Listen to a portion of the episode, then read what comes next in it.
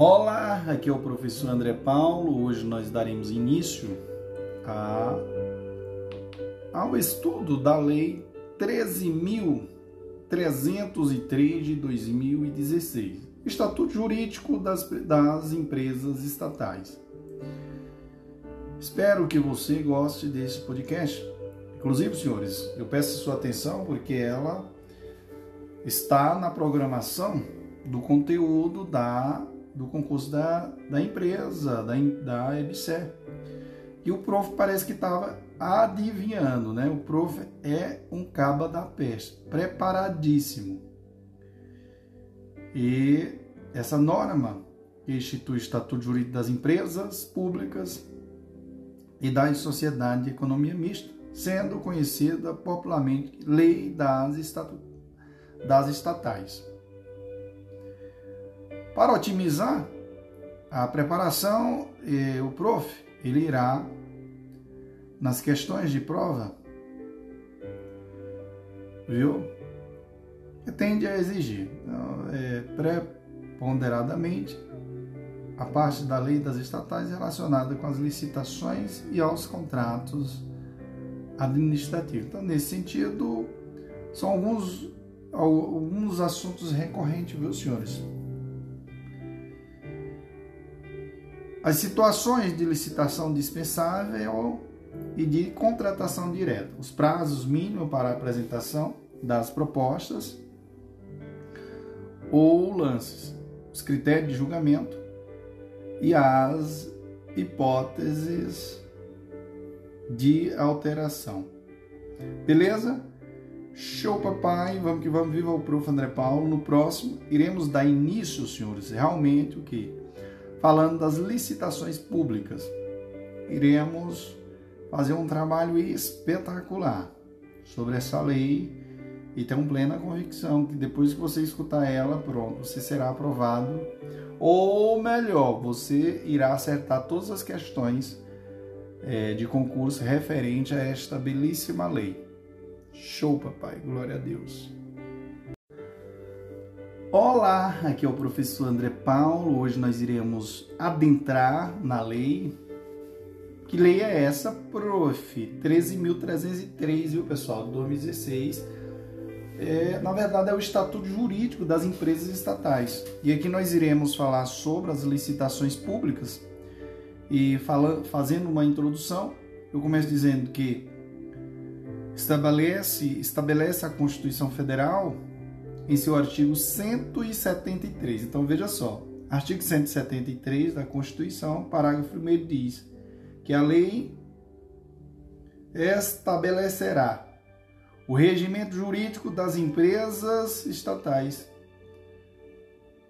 Conceito que envolve, dentre outras, as empresas públicas e a sociedade de economia mista.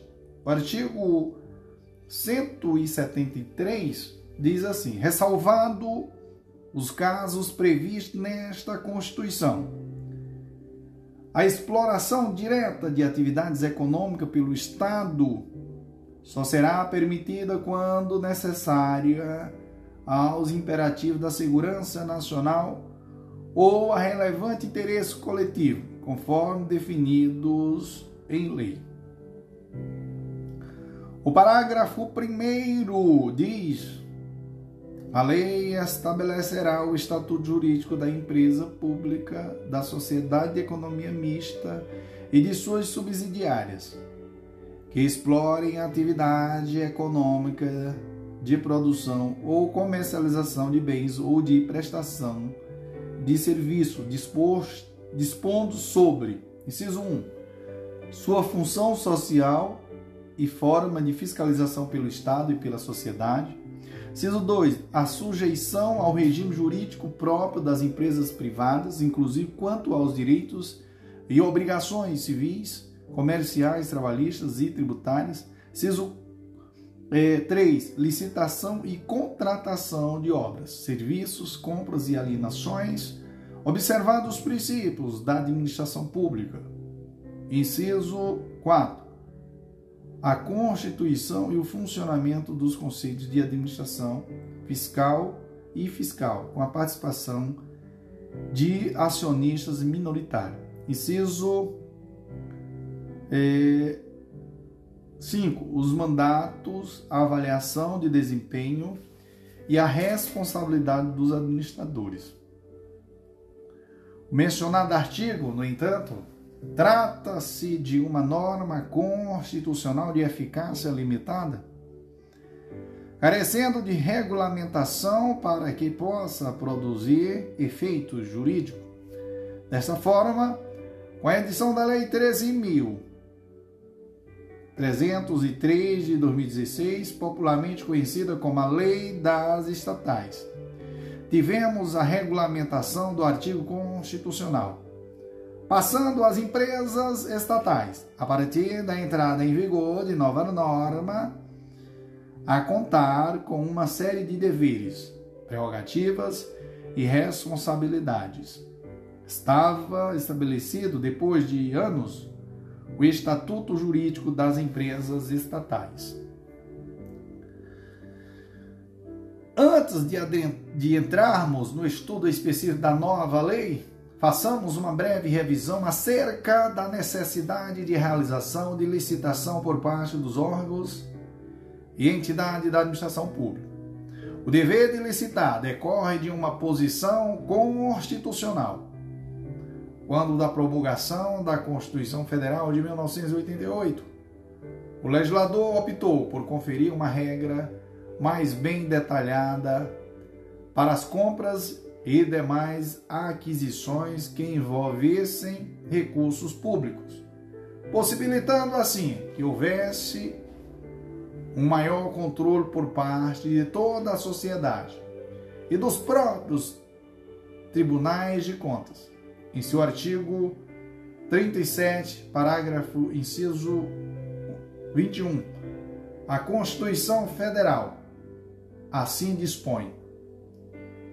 É salvado os casos especificados na legislação, as obras, serviços, compras e alienações serão contratados mediante processo de licitação pública que assegure igualdade de condições a todos os concorrentes com cláusulas que estabeleçam obrigações de pagamento, mantidas as condições efetivas de proposta nos termos da lei, o qual somente permitirá as exigências de qualificação técnica e econômica indispensáveis à garantia do cumprimento das obrigações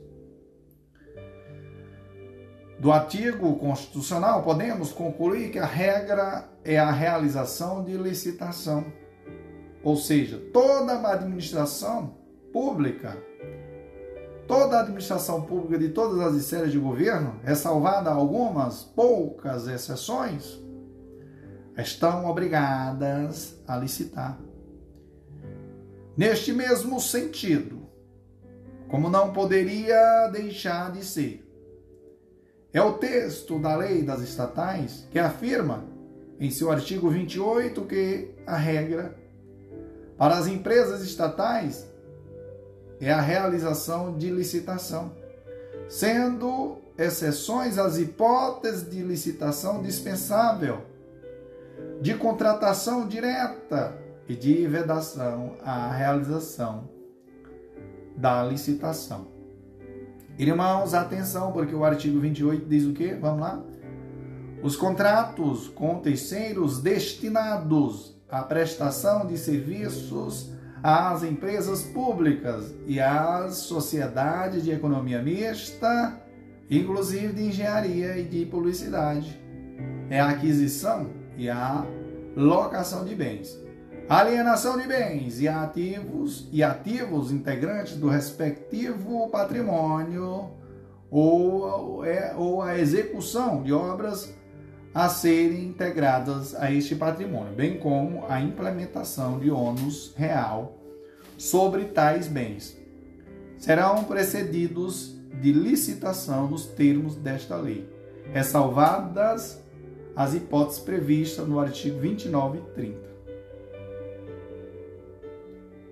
Irmão, atenção. Porque a licitação dispensável, o que é a licitação dispensável? Hum, prof, belíssima pergunta. Vamos lá. A licitação dispensável ocorre quando as estatais, é, desejando contratar com particulares, podem escolher entre realizar o procedimento licitatório ou contratar diretamente. Para tal, as situações devem estar previamente estabelecidas em lei. Como, por exemplo, podemos citar a situação onde uma determinada empresa estatal deseja contratar uma instituição brasileira incumbida, re, incumbida regimental ou estatutariamente da pesquisa, de ensino ou de desenvolvimento institucional. Então, veja só aí, pessoal. É interessante isso aqui. Ó. Podemos citar a situação onde uma determinada empresa estatal deseja contratar uma instituição brasileira incumbida regimental ou estatutariamente da pesquisa ou de ensino ou desenvolvimento institucional. Então, nesta hipótese, poderá a entidade escolher entre a realização da licitação e a contratação direta com a instituição, tá bom? Mas, prof, a contratação direta, por sua vez, ocorre nas situações em que há inviabilidade de competição, de forma que a realização de licitação encontra-se seriamente prejudicada. As hipóteses de contratação direta expressas na Lei 13.303 de 2016, em muitos, em muitos se assemelham com o Instituto da Inexigibilidade de Licitação. Então, seria o caso da Caixa Econômica Federal, empresa pública, necessitar de uma máquina que só seja fabricada por uma determinada empresa. Nesse caso, não há a menor possibilidade de ocorrer a licitação, uma vez que apenas uma empresa dispõe de objeto para ofertar à entidade. Assim, a administração negocia diretamente com tal empresa, uma vez que tal inviolabilidade de competição. Uma vez que há inviolabilidade de competição. Por fim, temos as situações, as situações de vedação à realização da licitação, que de acordo com a lei das estatais, são situações em que a realização da licitação não pode ocorrer. Podemos citar a situação em que uma sociedade de economia mista explora, explora exploradora de atividades econômicas, como por exemplo o Banco do Brasil, por exemplo, tem o interesse em comercializar a abertura de novas contas correntes. Como a, a abertura de contas correntes é considerada uma atividade fim do Banco do Brasil não faz nenhum sentido que seja realizado o procedimento licitatório. A regra é a obrigação de licitar. Mas e as exceções, por, prof? Aí nós vamos ter a licitação dispensável, contratação direta e a vedação à realização de licitação. Amém, irmãozinho? Amém. No próximo iremos falar sobre a abrangência. Eita, prof da licitação, viu, pessoal? Então, falei para vocês que esse material ele é completo, viu? Só não entende quem não quiser. Tá bom? Show, papai. Olá, aqui é o professor André Paulo. Irmãos, hoje nós iremos é, dar continuidade falando da Lei 13.303 de 2016, onde a gente fala do Estatuto Jurídico das Empresas Estatais. E aqui nós iremos ao item 1.2 do material, onde falaremos da abrangência. De fundamental importância é sabermos quais as entidades que estão abrangidas pelas disposições da lei das estatais. Inicialmente, vejamos o teor do artigo 1 da norma em análise. E o primeiro artigo preconiza que Esta lei dispõe sobre o estatuto jurídico da empresa pública, da sociedade de economia mista e de suas subsidiárias, abrangendo toda e qualquer empresa pública e sociedade de economia mista da União, dos Estados, do Distrito Federal e dos municípios que explorem atividades econômicas de produção ou comercialização de bens ou de prestação de serviços, ainda que a atividade econômica esteja sujeita ao regime de monopólio da União, ou seja, de prestação de serviços públicos. É importante salientar que a lei das estatais trata de uma norma que possui caráter nacional. As leis nacionais, ao contrário do que ocorre com as normas de um determinado ente federativo, como as leis federais, possuem regras e mandamentos que devem ser observados por todos os entes federativos, quem por União, Estado, Distrito Federal e Município. Ainda que a Lei 13.303 de 2016 seja uma lei nacional, podem os demais entes federativos editar, de acordo com suas peculiaridades, leis e regulamentos relacionados com a licitação das empresas estatais. Em todas as hipóteses, no entanto, as legislações locais devem obedecer às regras gerais traçadas pela lei das estatais. Então, senhores, vamos ao resumo. A Lei 13.303 é a lei de que? Das estatais. Trata de uma lei nacional, estabelece regras gerais acerca da licitação das empresas estatais, é, é de observância obrigatória por todos os entes federativos, estão compreendidas pelas disposições da Lei 13.303 de 2016. As seguintes entidades estatais. Primeiro, empresas públicas e sociedade de economia mista que explora atividade de eco... que explora atividade econômica de produção e comercialização de bens. Segundo, empresas públicas e sociedade de economia mista que explorem a atividade econômica de prestação de serviços e ainda, ainda que em caráter de monopólio. Terceiro, empresa pública e sociedade de economia mista que participa de consórcios na condição de operadora. É, quarto, sociedade inclusiva de propósito específico que seja controlada por empresas públicas ou por sociedade de economia mista.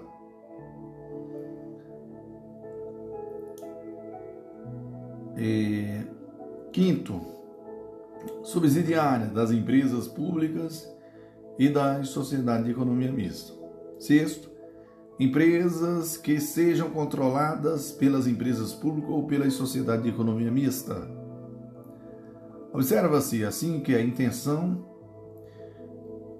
do legislador foi a de abranger o número, ma o número maior possível de empresas estatais exploradoras de atividade econômica. Contudo, para que as estatais, estatais criadas antes da entrada em vigor da norma em análise tivesse tempo de se adequar às normas, às novas disposições, a Lei 13.303 de 2016 conferiu a ela o prazo de 24 meses para a realização das modificações que entenderem necessária.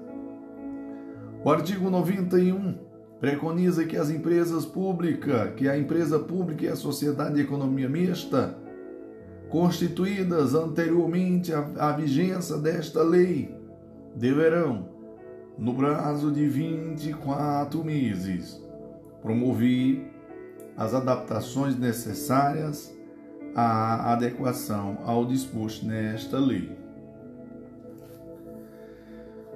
Até que este prazo de fim, é, as entidades poderão optar entre aplicar as disposições da lei das licitações ou, caso entender, entenda, entendam que estão aptas para o novo regramento, passa a aplicar as regras da lei das estatais. Após o prazo de 24 meses, todas as estatais, sem distinção, sem distinções, devem obrigatoriamente seguir as disposições da Lei 13.303 de 2016. Observação: na participação em sociedade empresarial, em que a empresa pública, a sociedade de economia mista e suas subsidiárias não, não detenham o controle acionário, essas deverão adotar o dever de fiscalizar práticas de governança e controle proporcionais à relevância, à materialidade e aos riscos do negócio do qual são partícipes, considerando para esse fim. Primeiro, CIS 1. Documentos e informações estratégicas do negócio e demais relatórios e informações produzidas por força de acordo de acionista e de lei considerados essenciais para a defesa de seus interesses na sociedade empresarial investida. Segundo, relatório de execução do orçamento e de realização de investimentos, de investimentos programados pela sociedade, inclusive quando ao alinhamento dos custos orçados e dos realizados com os custos do mercado. Terceiro, Informe sobre execução da política de transações com partes relacionadas. Quarto, análise das condições de alavancagem financeira da sociedade. Quinto, avaliação de inversões financeiras e de processos relevantes de alienação de bens móveis e imóveis da sociedade. Sexto, relatório de risco das contratações para execução de obras, fornecimento de bens e prestação de serviços relevantes para os interesses da investidora. Sétimo, informe sobre a execução de projetos relevantes para os interesses da investidora. Oitavo, relatório de cumprimento dos negócios da sociedade de de condicionantes socioambientais estabelecidas pela, pelos órgãos ambientais. Nono, avaliação das necessidades de novos, novos aportes na sociedade e dos possíveis riscos de, de redução da rentabilidade esperada do negócio. 10. Qualquer outro relatório documento ou informação produzido pela sociedade empresarial investida considerada relevante para o cumprimento das previsões legais. Beleza, prof. Beleza. No próximo item nós iremos falar sobre as definições, viu? Show, papai. Glória a Deus. Olá, aqui é o professor André Paulo. Hoje nós iremos, pessoal, Dar continuidade aqui falando da Lei 13.303 de 2016, aqui nós iremos ao item 1.3 né, do material e aqui falaremos das definições. Então, a Lei 13.303 é, de 2016 apresenta em seus artigos 3 é, e 4 os conceitos de empresa pública e de sociedade de economia mista. Trata-se de novidade legislativa, ainda que a doutrina já apontasse uma série de diferenças entre as duas entidades. Então, o artigo 3 diz: empresa pública é a entidade dotada de personalidade jurídica de direito privado, com criação autorizada por lei e com patrimônio próprio, cujo capital social é integralmente detido pela União, pelos estados, pelo Distrito Federal ou pelos municípios. O parágrafo único diz: desde que a maioria do capital votante permaneça em propriedade da União, do Estado, do Distrito Federal ou do município, será admitida no capital da empresa pública a participação de outras pessoas jurídicas de direito público interno, bem como de entidades da administração indireta da União, dos Estados, do Distrito Federal e dos municípios. Artigo 4. Sociedade de economia mista. É a entidade dotada de personalidade jurídica de direito privado, com criação autorizada por lei sob a forma de sociedade anônima, cujas ações com direito a voto pertençam, em sua maioria, à União, aos Estados, ao Distrito Federal e aos municípios, ou à entidade da administração indireta. Então, veja só: a Sociedade de Economia Mista é a entidade dotada de personalidade jurídica de direito privado, com criação autorizada por lei, sob a forma de sociedade anônima. Tá, pessoal?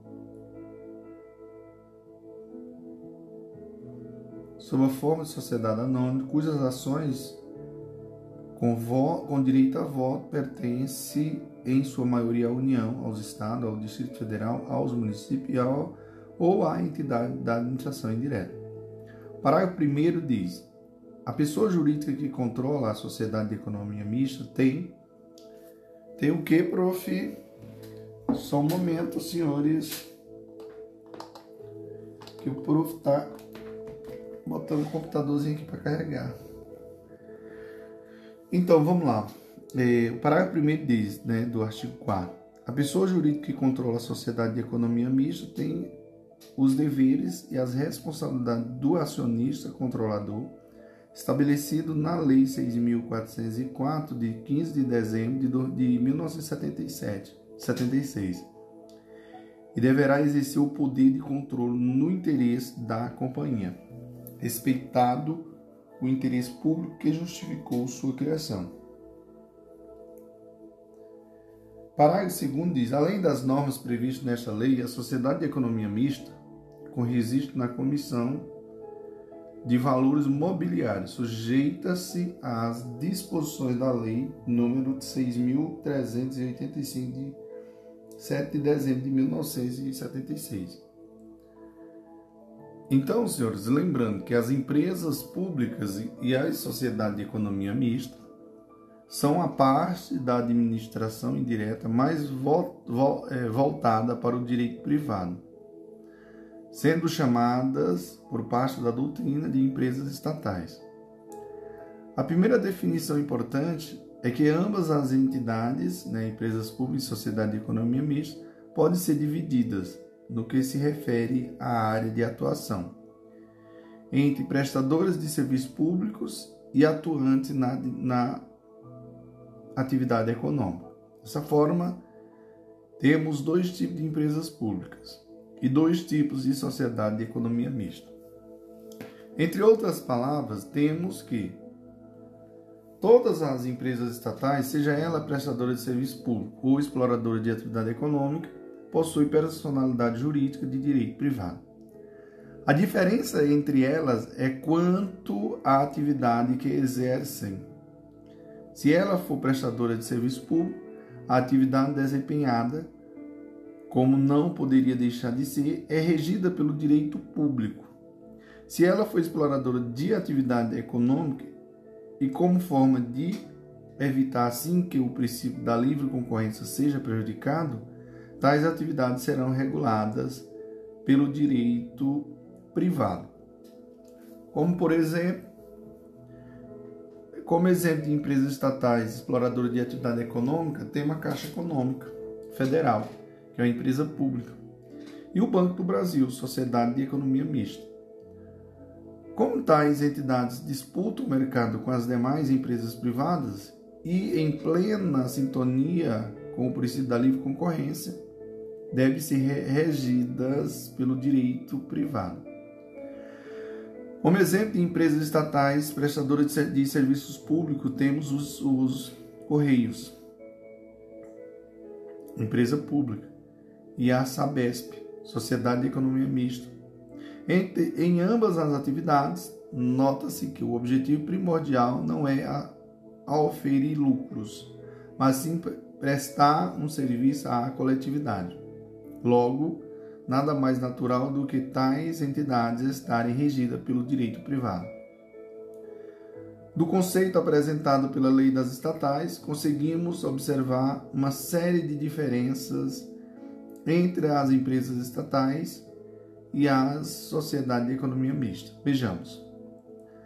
As empresas públicas são pessoas jurídicas de direito privado criadas por autorização legislativa com a totalidade do capital público e regime organizacional livre. As sociedades de economia mista, por sua vez, são pessoas jurídicas de direito privado criadas por autorização legislativa, com a maioria do capital público e organizadas obrigatoriamente sob a forma de sociedade anônima. Da análise dos dois conceitos apresentados, é, consegue-se perceber uma série de características que diferenciam as duas entidades da administração indireta. Duas destas diferenças estão em sintonia com a lei das estatais, sendo que elas a forma de constituição, sendo que elas a forma de constituição e o modo como ocorre a formação de seu capital social. Com relação à forma de constituição, empresa, as empresas públicas podem se organizar, pode se organizar adotando qualquer, qualquer uma das formas admitidas em nosso ordenamento jurídico. Pode ainda, caso seja necessário, serem criadas com a utilização de uma forma jurídica até então não utilizada para as demais empresas oportunidades em que teremos a adoção de uma forma sui generis, sui generis ou seja, sem precedentes anteriores. Como consequência, as empresas públicas podem adotar qualquer tipo necessário, qualquer tipo de sociedade admitido, tal como as de sociedade limitada ou sociedade anônima a depender da forma utilizada, a entidade deverá registrar seus documentos na junta comercial ou no cartório de registro de pessoas jurídicas.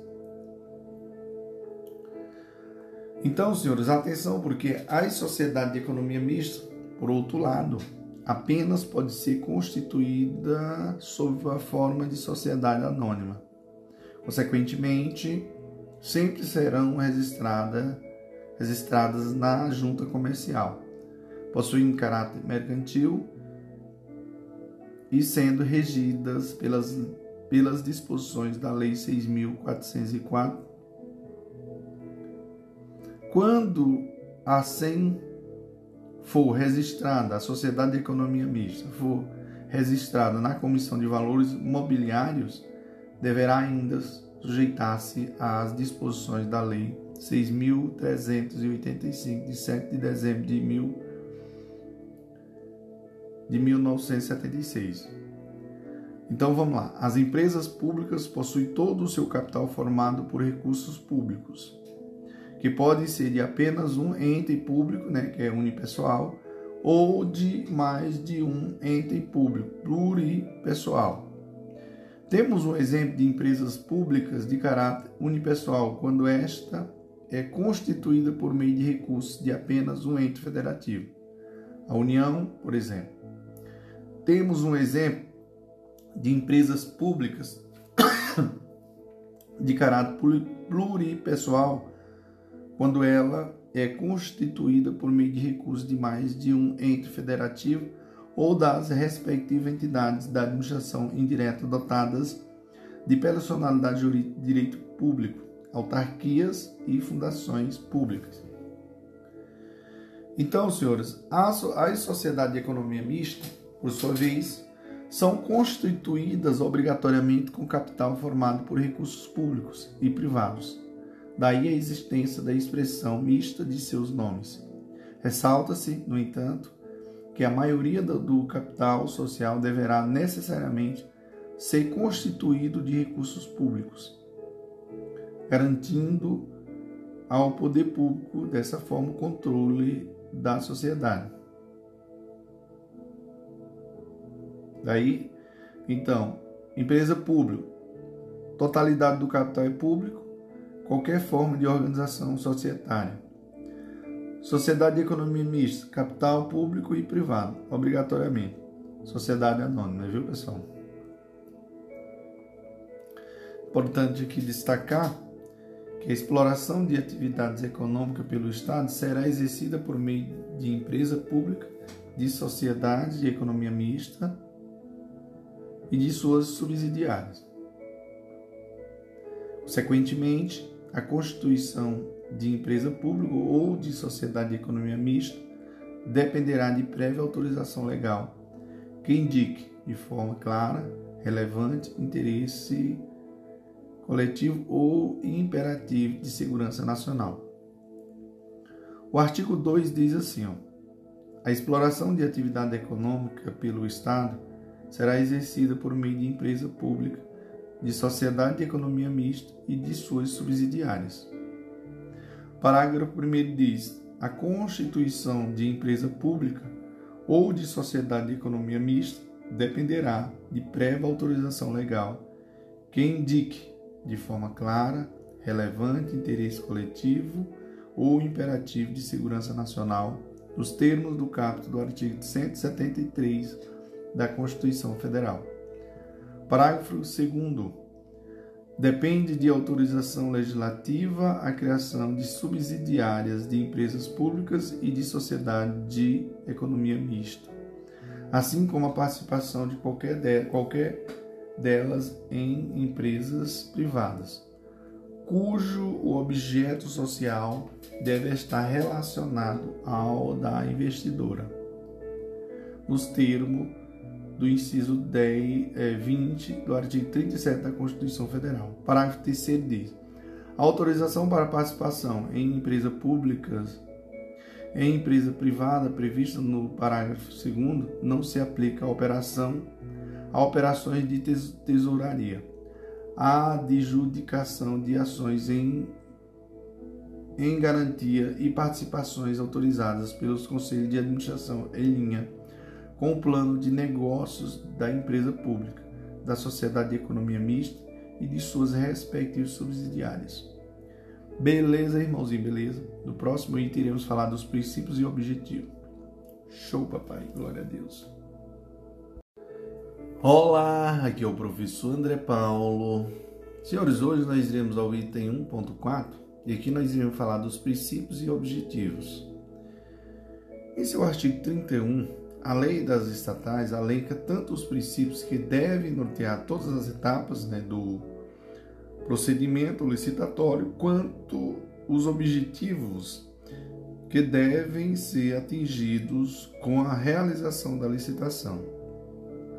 Artigo 31 diz: as licitações realizadas e os contratos celebrados por empresas públicas e sociedade de economia mista destinam-se a assegurar a seleção da proposta mais vantajosa, inclusive no que se refere ao ciclo de vida do objeto, e a evitar operações em que se caracteriza sobrepeso ou, ou superfaturamento, devendo observar os princípios da impessoalidade, da moralidade, da igualdade, da publicidade, da eficiência, da, eh, da probidade administrativa, da economicidade, do desenvolvimento nacional sustentável da vinculação ao instrumento convocatório, da obtenção de competitividade e do julgamento objetivo. Então, dois são os objetivos a serem alcançados com a realização da licitação, sendo eles quais, prof? A seleção da proposta mais vantajosa, inclusive no que se refere ao ciclo de vida do objeto, Próximo, evitar operações em que se caracteriza o sobrepreço ou superfaturamento. Merece destaque no que se refere aos objetivos ou finalidade da licitação, os conceitos de sobrepreço e superfaturamento, conforme previsto na Lei 13.303 de 2016. Teremos o sobrepreço quando os preços orçados pela licitação, orçado para licitação ou os preços contratados são expressivamente superiores ao, aos preços referenciais de mercado, podendo referir-se ao valor unitário de um item, se a licitação ou a contratação for por preço unitário de serviço ou ao valor global do objeto, se a licitação ou a contratação for por preço global ou por empreitada. Superfaturamento o superfaturamento, pessoal, ocorre. O superfaturamento ocorrerá, por sua vez, quando houver dano ao patrimônio da empresa pública ou da sociedade de economia mista, caracterizado, por exemplo, pela medição de quantidades superiores às efetivadamente, efetivamente executadas ou fornecidas, pela deficiência na execução de obras e serviços de engenharia que resulte em diminuição da qualidade da vida útil ou da segurança. Terceiro, por alterações no orçamento de obras e de serviços de engenharia que causem o desequilíbrio econômico-financeiro do contrato em favor do contratado. Quarto, por outras alterações de cláusulas financeiras que gerem recebimentos contratuais antecipados, distorção do cronograma físico financeiro, prorrogação injustificada do prazo contratual e com custos adicionais para as empresas públicas ou sociedade de economia mista ou reajuste irregular de preço. Então vamos lá. Objetivos ou finalidade da licitação. Seleção da proposta mais vantajosa, inclusive no que se refere ao ciclo de vida do objeto. É, outro objetivo ou finalidade é evitar operações em que, em que se caracterize sobrepreço ou superfaturamento.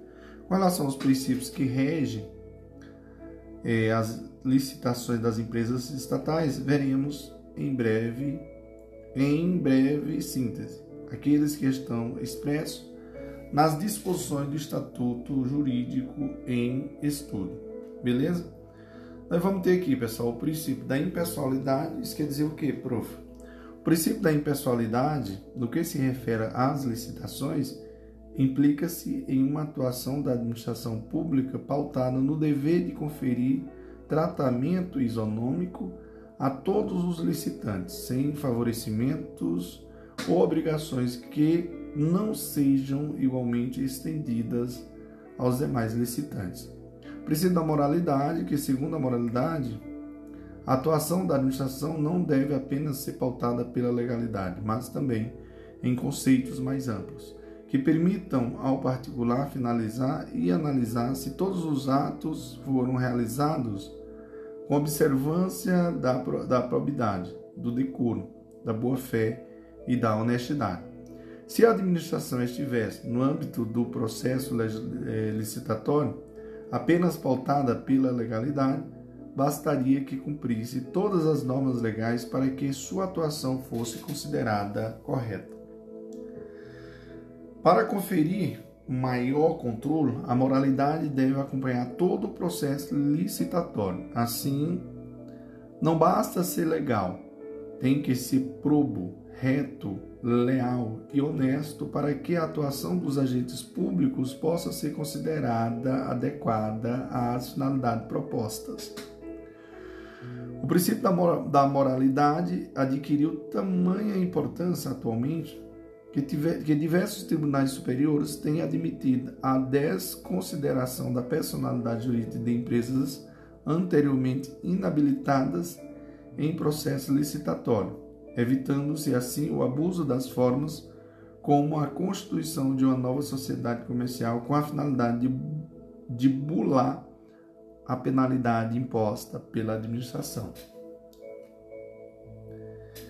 No julgamento do recurso ordinário número 15, né, cento, número 15.166, Bahia, O Superior Tribunal de Justiça proferiu o seguinte entendimento, aplicado por analogia às estatais.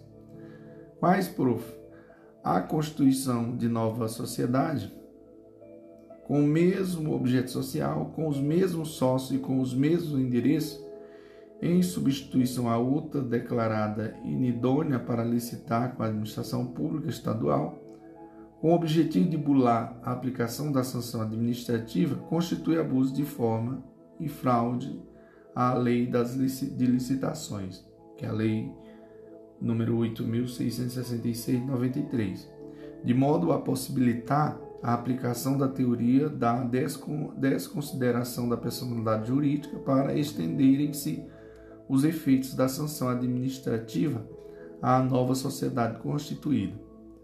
A administração pública pode, em observância ao princípio da moralidade administrativa e da indisponibilidade dos interesses públicos tutelados, desconsiderar a personalidade jurídica de sociedade constituída com abuso de forma e fraude à lei, desde que facultado ao administrado contraditório e a ampla defesa em processo administrativo regular. Uma empresa pública realiza licitação com o objetivo de contratar particular. Na execução do contrato, constata-se que o particular não cumpriu com, a, a, com as determinações inicialmente previstas, dando ensejo à aplicação da penalidades de suspensão temporária de participação em licitação e impedimento de contratar com a, com a entidade sancionadora por prazo não superior a dois anos. Caso houvesse a aplicação da penalidade, a empresa estaria impossibilitada de participar de novas licitações por um período determinado de tempo. Posterior, poderia a empresa, como forma de bular a lei, a regra prevista na norma, criar uma nova sociedade com a participação dos sócios anteriormente existentes na empresa anterior, conseguindo assim participar de nova licitação, de novas licitações.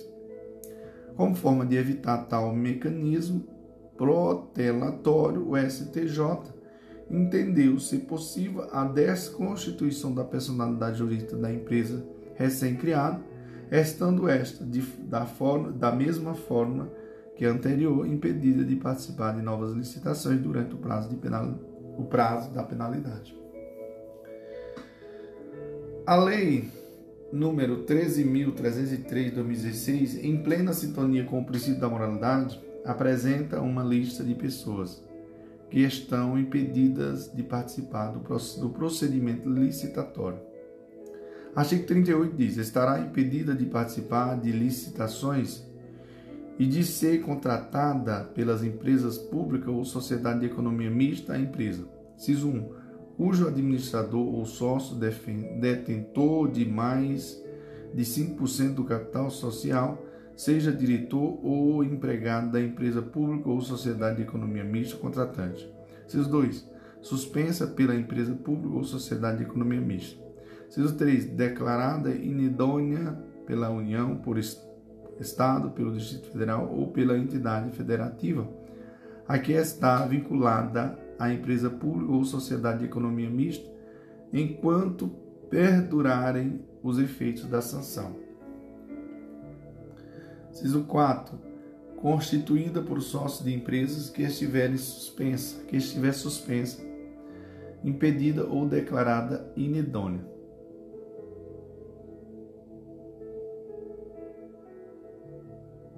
Ciso 5. Cujo administrador seja sócio de uma empresa suspensa, impedida ou declarada inidônea.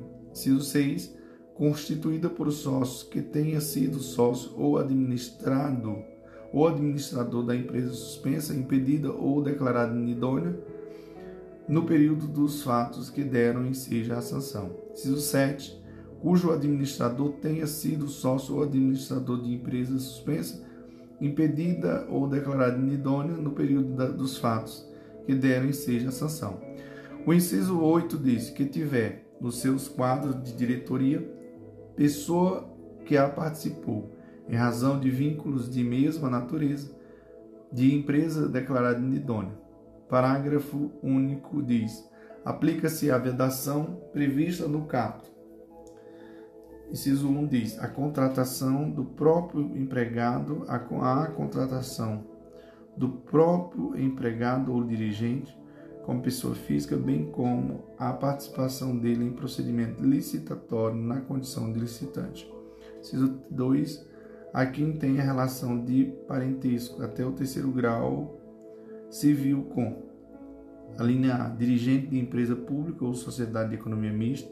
A linha B, empregado de empresa pública ou sociedade de economia mista, cujas atribuições envolvam a atuação na área responsável pela licitação ou contratação. Inciso 6. A autoridade do ente público a que a empresa pública ou sociedade de economia mista esteja vinculada. É, o inciso 3 diz: cuja o proprietário, mesmo na condição de sócio, tenha terminado seu prazo de gestão ou rompido seu vínculo com a respectiva empresa pública ou sociedade de economia mista promotora da licitação ou, ou contratante há menos de seis meses. E aqui, senhores, nós adentramos no princípio da igualdade. O que é o princípio da igualdade? O princípio da igualdade, também chamado de igualdade entre os participantes, é a, classe, é a clássica definição de isonomia que permeia todos os procedimentos licitatórios. Segundo tal princípio, que em muitos se confunde com a impessoalidade, a comissão de licitação não deve dispensar tratamento favorecido a nenhum dos participantes. É o bom e o velho, é o bom e o velho tratar todos todos iguais, na medida de suas desigualdades, que norteia toda a administração pública. O item 1.4.4 fala da publicidade.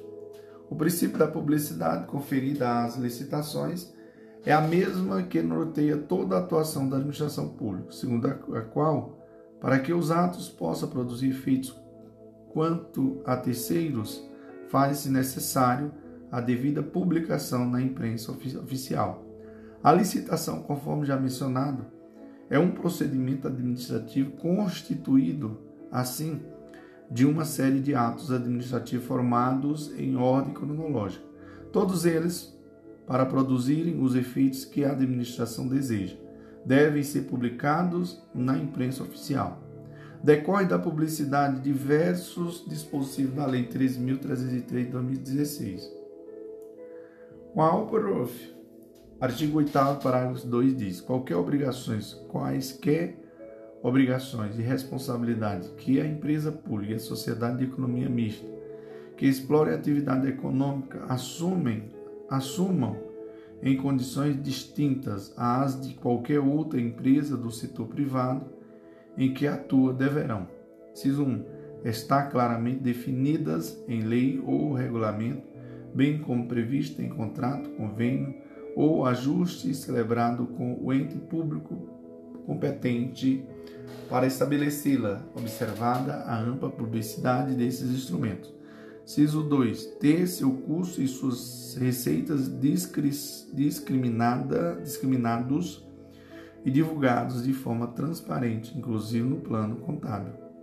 Artigo 48. Será dada publicidade com periodicidade mínima semestral em sítio eletrônico oficial na internet, na internet de acesso irrestrito à relação das aquisições de bens efetivadas pelas empresas públicas e sociedade de economia mista, compreendidas as seguintes informações.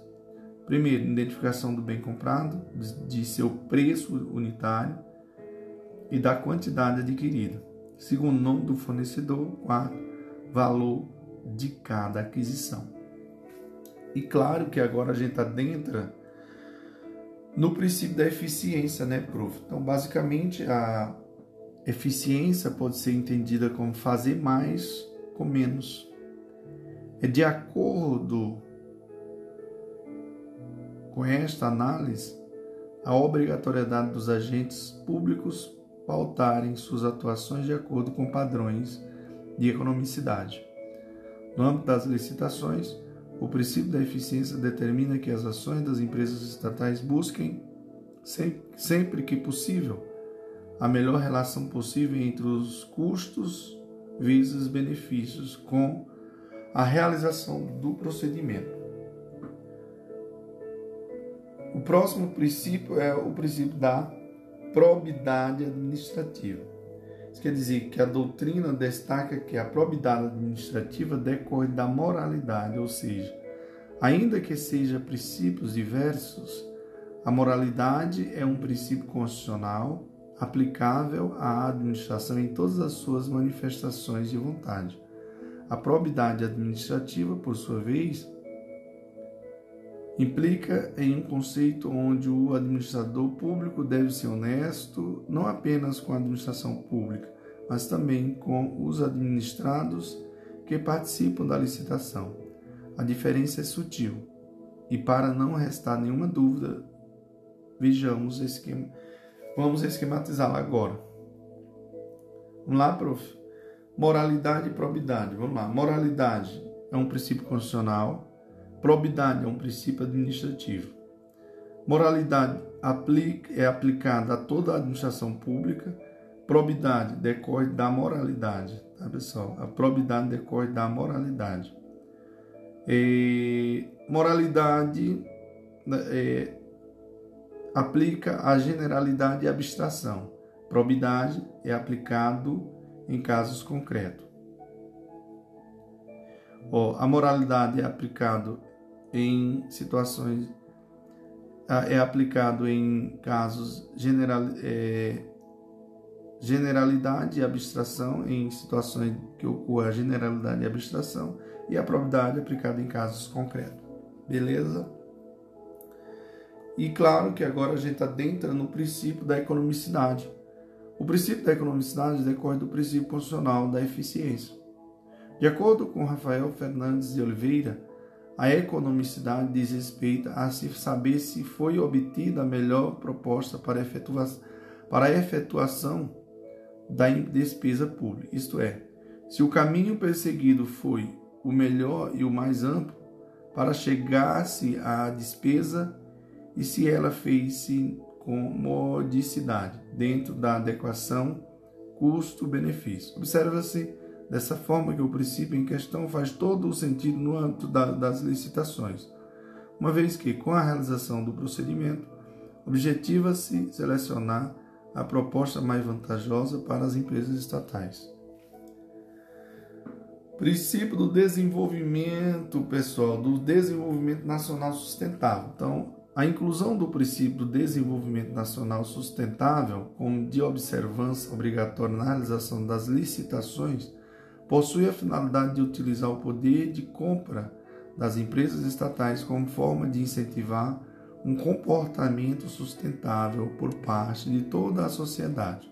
Assim, na medida em que as empresas estatais darão preferência aos bens e serviços produzidos de maneira sustentável, promove-se um incentivo na forma que na forma com que os particulares interessados em contratar com tais entidades passarão a produzir seus bens e serviços.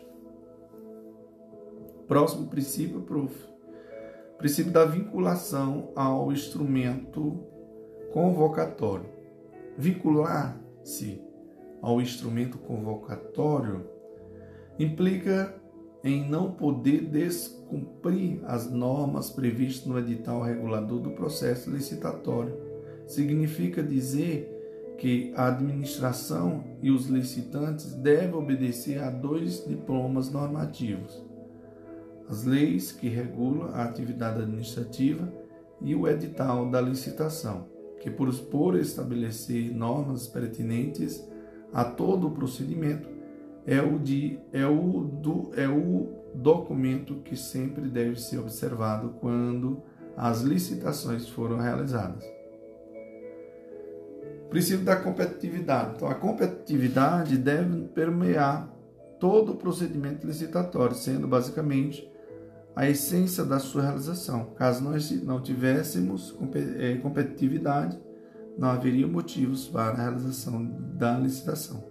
Nesse sentido, a lei das estatais determina em seu artigo 30 que, em caso de inviabilidade de competição, estarão as estatais impedidas de realizar a licitação, devendo contratar diretamente com os particulares. E o artigo 30 diz assim: a contratação direta será feita quando houver inviabilidade de competição, em especial na hipótese de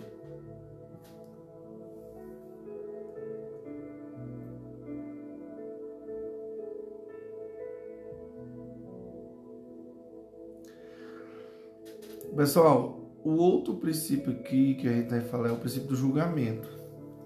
O que é isso, prof? É interessante isso aqui? É.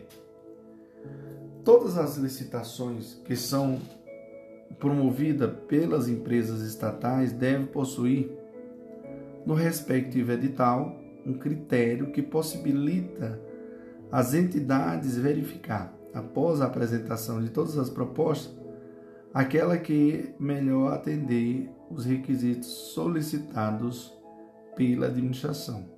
Assim, os critérios utilizados pela administração para conseguir mensurar com, com confiabilidade devem ser claros e objetivos, não havendo a possibilidade, por isso mesmo, da escolha do objeto da licitação, dá-se de por interesse subjetivo. Então, a Lei 13.303 de 2016 elenca os elementos, os critérios de julgamento que poderão ser utilizados para as licitações das empresas estatais. Então, poderão, artigo 54 diz, poderão ser julgados os seguintes critérios de julgamento. Quais, prof?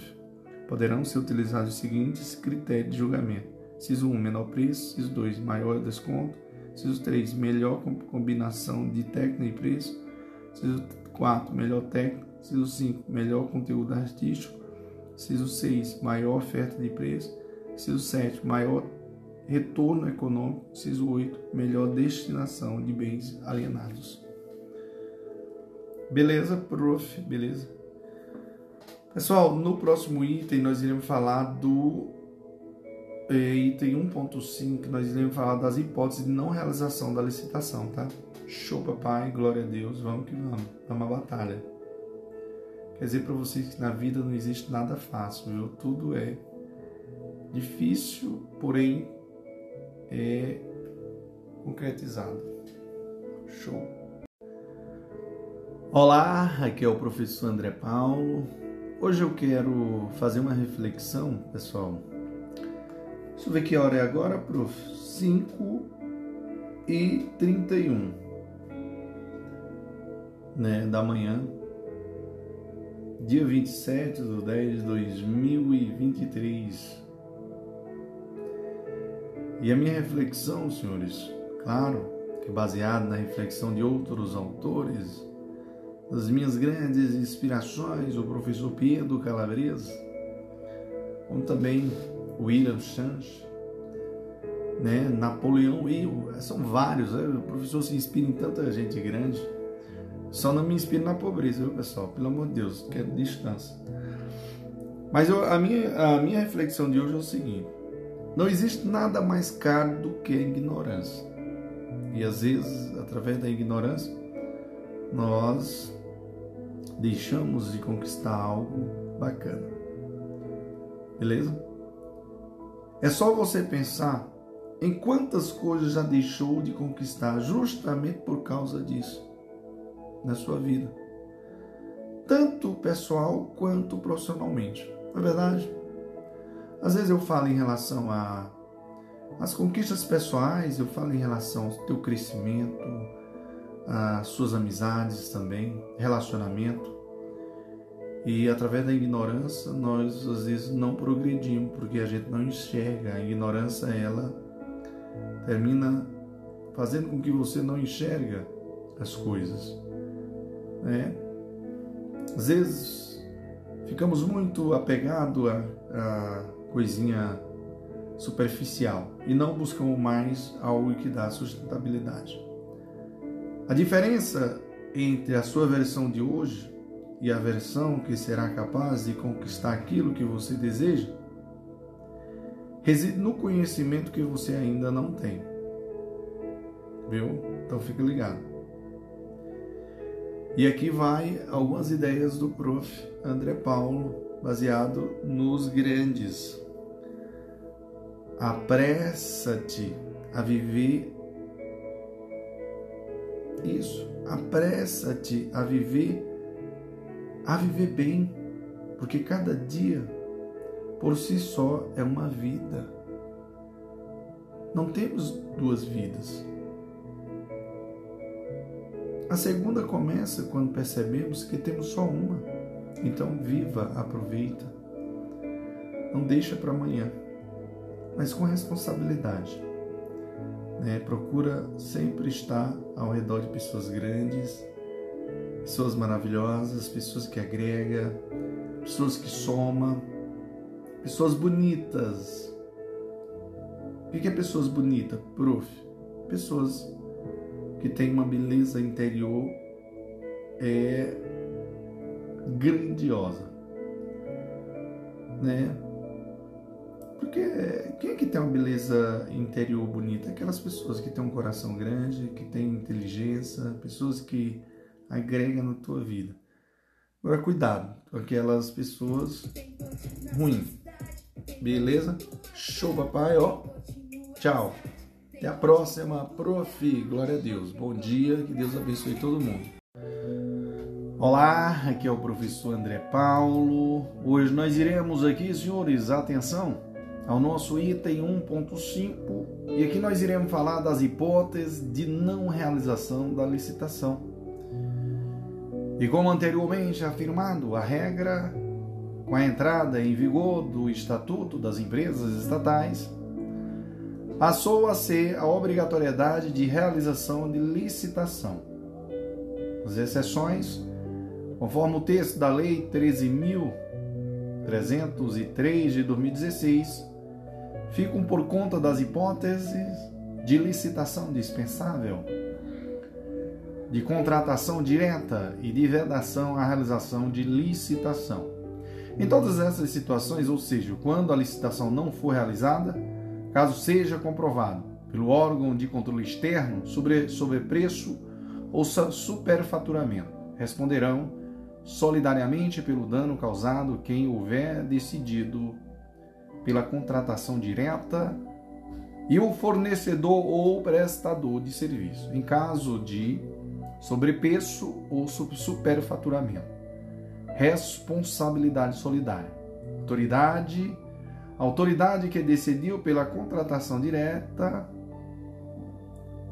ou o que, pessoal? Particular. Então, em todas as situações, quero só lembrar para vocês, ou seja, quando a licitação não for realizada, caso seja comprovado pelo órgão de controle externo sobre preço ou superfaturamento, responderão solidariamente pelo dano causado quem houver decidido pela contratação direta e o fornecedor ou prestador de serviço. Então, Vamos só analisar. Em caso de, so, de sobrepreço ou superfaturamento, responsabilidade é o que? Solidária. Quem responde? Autoridade que decidiu pela contratação direta ou quem, pessoal? Fornecedor ou quem? Particular ou prestador de serviço, né? O particular contratado, né? Então, senhores, de acordo com a norma o processo de contratação, quando a licitação não for realizada, será instruída com os seguintes elementos. Inciso 1. Caracterização da situação emergencial ou calamidade ou calamitosa que justifique a dispensa, quando for o caso. Inciso 2. Razão da escolha do fornecedor ou do executante. Inciso 3. Justificativa do preço. Entenderam, irmãozinho? Entendi, prof. Então, amém. Quero chamar a sua atenção agora neste momento, porque nós iremos falar da vedação à realização de licitação. E quando que ocorre isso, prof, amado? As situações de vedação à realização de licitação são apenas duas. Quais, prof? Hipóteses em que as empresas estatais não poderão realizar o procedimento licitatório. O motivo. Em ambas as situações, decorre do fato da contratação estar relacionada com a finalidade da entidade. Consequentemente, caso a licitação fosse obrigatória, as estatais estariam prejudicadas em relação às demais empresas privadas, uma vez que ambas disputam, em alguns casos, a concorrência de mercado.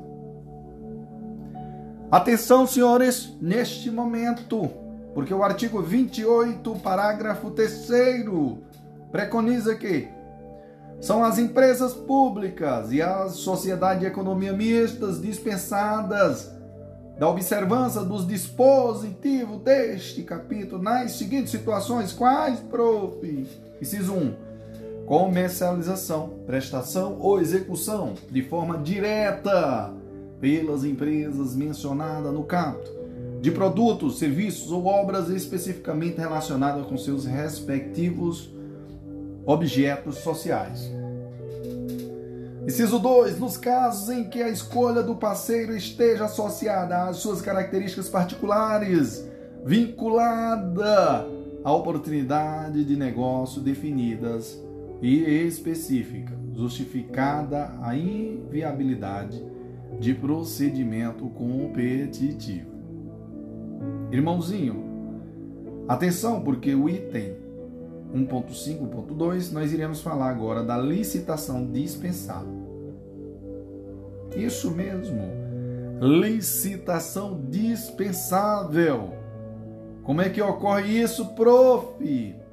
Tal como ocorre com o texto da lei das licitações, a lei das estatais apresenta uma lista taxativa de situações onde a realização das licitações poderá ser dispensável. A realização do procedimento desta forma trata-se de uma faculdade para as estatais que pode escolher entre realizar a licitação ou contratar diretamente com os particulares. Artigo 29, prof, diz assim: é dispensável a realização de licitação por empresas públicas e sociedade de economia mista. Ciso 1. Para obras e serviços de engenharia de valor até 10, 100 mil, desde que não se refiram a parcelas de uma mesma obra.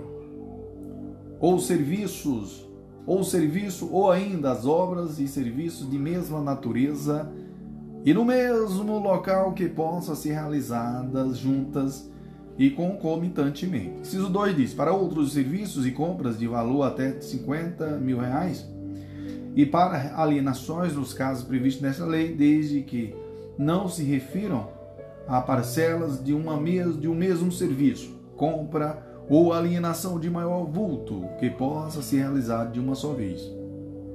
Então, senhores, não esqueça que o artigo 29 ele preconiza que é dispensável a realização de licitação por empresas ou sociedade de economia mista.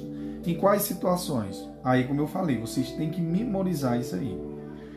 Nesses dois incisos aí que eu falei anteriormente, estamos diante da licitação dispensável em razão de que dos pequenos valores. Os valores serão considerados pequenos a depender do objeto que está sendo contratado. Assim, se estivermos diante de obras e serviços de engenharia, a licitação será dispensável para contratações até o valor de 100 mil. Viu, pessoal? Ó, diante de obras e serviços de engenharia, a licitação será dispensável para contratação até o valor de 100 mil. Se estivermos diante de compras ou de outros serviços, o limite para dispensa é de 50 mil. 50 mil. Atenção, atenção para tudo. Porque nas hipóteses de licitação dispensável, em razão dos pequenos valores, o limite informado pela norma deve ser o valor global da contratação, não sendo possível a utilização de tais valores quando estes se tratarem de parcela de uma mesma obra ou serviço ou então de obra ou serviço de mesma natureza e que poderia ser realizada conjuntamente ou concomitantemente. Importante salientar, ainda que os valores informados podem ser alterados por deliberação do Conselho de Administração das empresas estatais, para refletir a avaliação de custos, sendo admitido apenas a existência de valores direcionados para cada sociedade. Licitação dispensável em razão do valor. Quais? Prof. Obras e serviços de engenharia. Dispensa quando o valor global não ultrapassar 100 mil. Qual outra situação? Prof. De licitação dispensável em razão do valor. Compras e, e demais serviços. Mas qual o valor, prof? A dispensa quando o valor global não ultrapassar 50 mil. 50 mil. Irmãozinho, no inciso 3, ele diz assim: quando não acudirem, acudirem interessados à licitação anterior e essa, justificadamente não puder ser repetida sem prejuízo para a empresa pública ou a, ou a sociedade de economia mista, bem como para suas respectivas subsidiárias, desde que mantidas as condições pré-estabelecidas. A licitação deserta, agora, neste momento, eu vou falar para tudo, em nome do Senhor. Amém, irmão, amém, prof. Vamos lá. O que é a licitação deserta, prof? Como o próprio nome sugere. Pega a literalidade aí, senhores, da letra, como o próprio nome sugere. Ocorre nas situações em que não aparecem interessados em participar da licitação, senhores. Acorda! administração pública.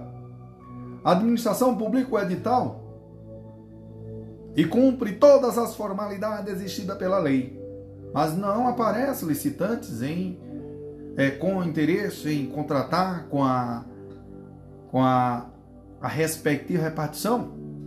Nessa situação, poderá a administração considerar a licitação dispensável e contratar diretamente com o fornecedor motivando o respectivo ato de dispensa com a informação de que não apareceram interessados na licitação anteriormente realizada. Então, senhores, atenção, atenção que o prof não brinca. Já falei. Fica esperto, o professor ele introduz mesmo. O que, prof? Conhecimento, galerinha. Uma empresa estatal publica edital de licitação que possui como objeto a contratação de equipamentos de informática. Cumprida todas as formalidades, nenhum particular apresentou proposta junto à repartição. Nesse caso, caso a estatal verifique que a realização de uma nova licitação poderá trazer prejuízos à entidade, deverá motivar o ato administrativo e dispensar a realização de um novo procedimento, podendo dessa forma contratar diretamente com outro fornecedor. O inciso 4 diz assim: quando as propostas apresentadas consignarem preços manifestamente superiores aos praticados no mercado nacional ou incompatível com os fixados pelos órgãos oficiais competentes. Então veja só as, as situações aí, viu, pessoal? Prof, e a licitação fracassada? Eita, prof!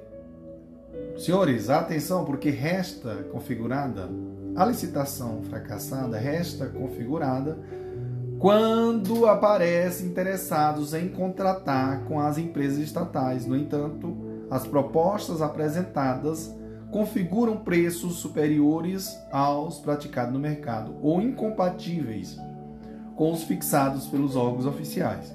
Então, uma sociedade de economia mista divulga edital de licitação com a finalidade de contratar diversos materiais de expediente. No edital, que regula o certame, a entidade estabelece um valor máximo a ser pago aos particulares pelos, pelo fornecimento dos materiais. Cinco são os licitantes que apresentam propostas. Contudo, todas as propostas apresentadas estão acima do valor máximo previsto no edital. Nessa situação, estaremos diante de uma situação fracassada. Ou seja, que mesmo tendo interessados em contratar com as empresas estatal, a contratação não pode ser concretizada. Para não restar dúvida sobre a licitação deserta e a fracassada, iremos fazer aqui uma diferenciação. Licitação deserta não apresenta interessado em contratar com a administração. Licitação fracassada apresenta interessados em contratar, mas as propostas apresentadas são preços superiores ou incompatíveis. Amém, irmão? Amém, prof. Glória ao Senhor. O inciso 5 diz assim: para compra ou locação de imóvel destinado ao atendimento de suas finalidades precípuas, quando as necessidades de instalação e localização é, condicionarem a escolha do imóvel, desde que o preço seja compatível com o valor de mercado, segundo a avaliação prévia. Então, senhores, observe aqui que a situação de dispensa do, do inciso 5 apenas será possível quando as necessidades de instalação e localização condicionem a escolha do imóvel. Ainda assim, o preço deverá ser compatível com os valores de mercado, segundo a avaliação prévia. Beleza? Então veja só aí, pessoal, nós já estamos já no quinto, no inciso quinto, no que diz respeito à dispensa da licitação. Inciso 6. Na contratação de, de remanescente de obra, de serviço ou de fornecimento em consequência de rescisão contratual, desde que atendidas as ordens de classificação da licitação anterior e aceitas as mesmas condições do contrato encerrado por decisão ou distrato, inclusive quando o preço devidamente ocorrido.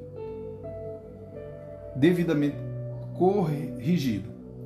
Então, na contratação de remanescente de obra, de serviço ou de fornecimento, o que é levado em conta é a continuidade da prestação, como forma de evitar danos à coletividade. Então, evitamos evita-se com isso que as empresas estatais tenham que realizar outro procedimento licitatório para a contratação de empresas destinada a terminar o serviço inacabado. Para que a licitação seja dispensável, deve ser observada a ordem de classificação e o licitante remanescente deve aceitar as mesmas condições contratadas com o licitante vencedor, inclusive com relação aos preços que devem ser obrigatoriamente corrigidos. Na hipótese de nenhum dos licitantes aceitar a contratação, a empresa pública e a sociedade de economia mista poderão convocar os licitantes remanescentes na ordem de classificação para a celebração do contrato nas condições ofertadas por este edital, por estes, desde que o respectivo valor seja igual ou inferior ao orçamento destinado para a contratação, inclusive quanto aos preços atualizados nos termos de, do instrumento convocatório. Meus amores, tem mais? Tem, prof. Vamos lá. O inciso 7 diz assim: na contratação de instituição brasileira incumbida regimental, né? Incumbida regimental ou estatutariamente da pesquisa, do ensino ou do desenvolvimento institucional, ou de instituição dedicada à repercussão social do preço do preso, desde que a contratação detenha inquestionável reputação ética profissional e não tenha fins lucrativos. Ciso 7. Para aquisição de componentes ou peças de origem nacional ou estrangeira necessária à manutenção de equipamento durante o período de garantia técnica junto ao fornecedor original desses equipamentos, quando tal condição de exclusividade for indispensável para a vigência da garantia. Inciso 9. Na contratação de associação de, de, de, de, de pessoas com deficiência física sem fins lucrativos e de comprovada idoneidade para a prestação de serviços ou fornecimento de mão de obra, desde que o preço contratado seja compatível com o praticado no mercado. Inciso 10. Na contratação de concessionário, permissionário ou autorização para fornecer ou ou na contratação de concessionária, permissionária ou autorização para fornecimento ou suprimento de energia elétrica ou gás natural e de outras prestadoras de serviços públicos, segundo as normas de legislação específica, desde que o objeto do contrato, desde que o objeto do contrato tenha pertinência com o serviço público. Tem mais, tem 11 nas contratações entre empresas públicas ou sociedade de economia mista e suas respectivas subsidiárias para aquisição, alienação ou alienação de bens e prestação ou subvenção de serviços, desde que os preços sejam compatíveis com as praticados, com os praticados no mercado e que o objeto do contrato tenha relação com a atividade da contratação prevista em seu estatuto social. Pessoal, atenção porque o inciso 12 diz assim: na contratação de, de, na contratação de coleta, processamento e comercialização de resíduos sólidos urbanos recicláveis ou reutilizáveis em áreas com sistema de coletas, coleta seletiva de lixo, efetuados por associações ou cooperativas formadas exclusivamente por pessoas físicas de baixa renda que tenha como ocupação econômica a coleta de materiais recicláveis, com o uso de equipamentos compatíveis com as normas técnicas ambientais e de saúde pública. Inciso 13. Para o fornecimento de bens e serviços produzidos ou prestados no país, que envolvam cumulativamente alta complexidade tecnológica e defesa nacional mediante parecer de comissão especialmente designada pelo dirigente máximo da empresa pública ou da sociedade de economia mista.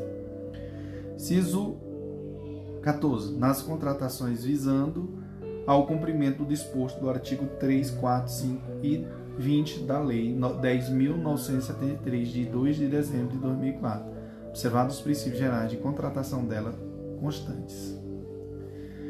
Inciso 15 em situações de emergência, quando caracterizada urgência de entendimento de situações que possam ocasionar prejuízo ou comprometer a segurança de empresas, obras, serviços, equipamentos e outros bens públicos ou particulares, e somente para os bens necessários ao atendimento da situação emergencial e para as, as parcelas de, as parcelas de obras e serviços que possam ser concluídas no prazo máximo de 180 dias consecutivo e ininterrupto, contado da ocorrência da emergência, vedada a prorrogação dos respectivos contratos, observado o disposto no parágrafo 2.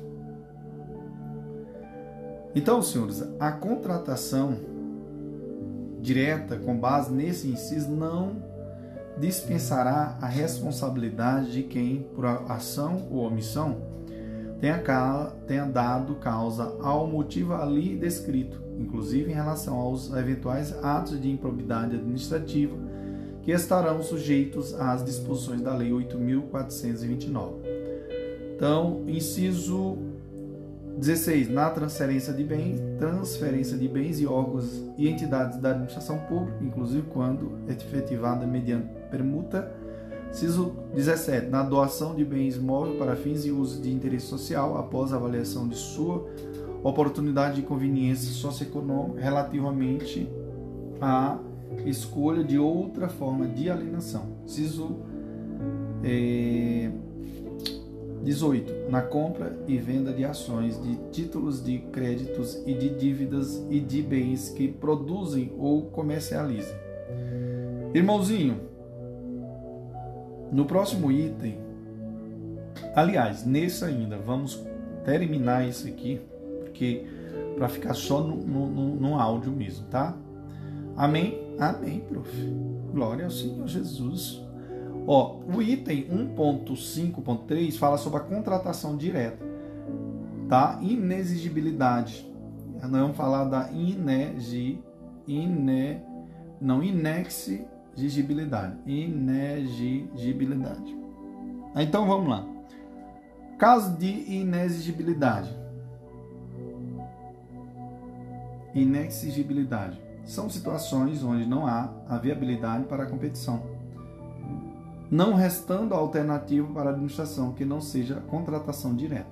A lista das situações lista de situações de licitação inexigível é exemplificativa, de forma que sempre que estivermos diante da impossibilidade jurídica de competição, deverão as empresas estatais contratar diretamente com os particulares. Ainda assim, a Lei 3.303 de 2016 apresenta duas situações de contratação direta, termo utilizado na norma para refletir a inexigibilidade. Quais? Aquisição de materiais ou equipamentos exclusivos. B. Contratação de serviços técnicos especializados. Então vamos lá, pessoal. E, quais, quais as duas situações de contratação direta, prof? Na forma para referir o que a inexigibilidade. Contratação direta, que é a mesma coisa de que de inexigibilidade, né, de licitação. No caso, ó, lista exemplificativa, viu, pessoal? Aquisição de materiais e equipamentos exclusivos e serviços técnicos especializados. O artigo 30, prof. 30, o que que diz? Diz assim, pessoal, a contratação direta será feita quando houver inviabilidade de competição em especial na hipótese de inciso 1, aquisição de materiais, equipamentos ou gêneros que só possam ser fornecido por produtor, empresa ou representante comercial exclusivo. Nesta situação, estamos diante de equipamentos ou materiais que apenas pode ser fornecido produtor, empresas ou representantes exclusivos.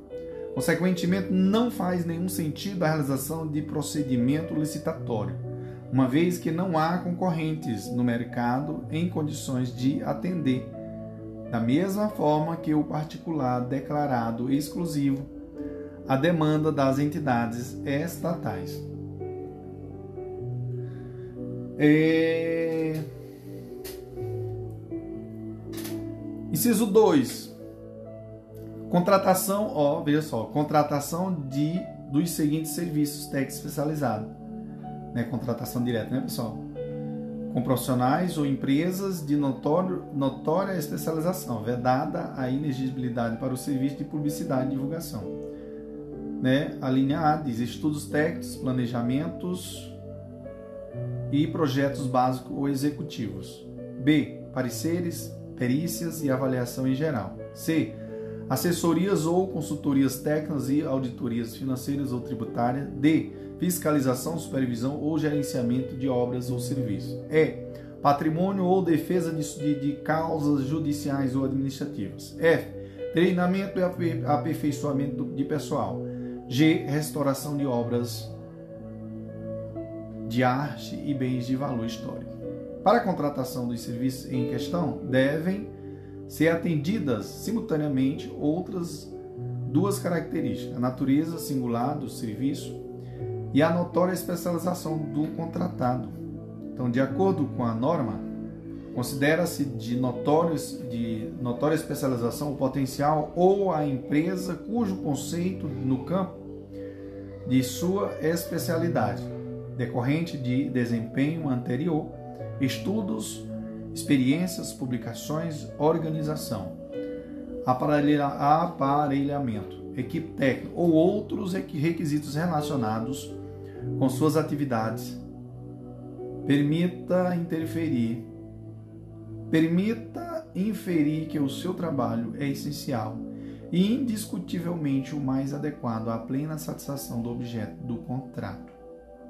Observação, observação, para tudo neste momento Amém, irmão? Amém, prof. É vedado, é vedada a inexigibilidade para os serviços de publicidade e divulgação. É vedada, viu? a inexigibilidade para os serviços de publicidade e divulgação. Contratação direta, licitação inexigível. Peço, professor, quais são? Ocorre quando a licitação é juridicamente impossível. É, situações exemplificativas, né? motivação obrigatória e ato vinculado. Licitação dispensável. Licitação é possível, mas a lei faculta a administração escolher entre licitar ou contratar diretamente. Situações taxativas, motivação obrigatória e ato discricionário. Beleza, irmãozinho? Beleza, prof? No próximo nós iremos falar dos procedimentos licitatório. Amém, prof. Glória a Deus. Olá, aqui é o professor André Paulo. Hoje nós iremos aos procedimentos licitatórios. Lembrando que estamos falando da Lei 13.303 de 2016, que fala do Estatuto Jurídico das Empresas Estatais, senhores. Então, as licitações os procedimentos licitatórios. Então, lembrando que as licitações previstas na lei das estatais devem seguir, como regra geral, uma sequência de fases que podem ser mais bem visualizadas por, por, por meio dos seguintes, dos seguintes quadros sinóticos. Vamos ter o que, prof? Preparação, divulgação, apresentação de lances ou propostas, julgamento, verificação da, da efetividade dos lances ou propostas, habilidade, habilitação, interposição de recursos, adjudicação do objeto e homologação. Diferentemente das disposições da lei de licitações, em que temos uma série de modalidades licitatórias. A Lei 13.303 de 2016 não apresenta nenhuma modalidade a ser utilizada, apenas fazendo uma recomendação para que, sempre que possível, seja feito um uso do pregão. No entanto, como é sabido, o pregão apenas pode ser utilizada, eh, pode ser utilizada para a contratação de bens e serviços comuns. Logo, em todas as demais situações em que não estivermos diante de bens e serviços comuns, deve ser adotado o procedimento expresso na Lei 13.303 de 2016, sem menção a uma modalidade específica. A lei das estatais não apresenta uma lista de modalidade licitatória, apenas a recomendação para que, no caso de licitação que tenha como objeto bens e serviços comuns, seja feito o uso do pregão. Além disso, a lei das estatais apresenta uma série de diretrizes que devem ser observadas quando da realização de qualquer tipo de licitação. Artigo 32 diz: Nas licitações e, e contratos de que trata esta lei serão observadas as seguintes diretrizes. Cis 1.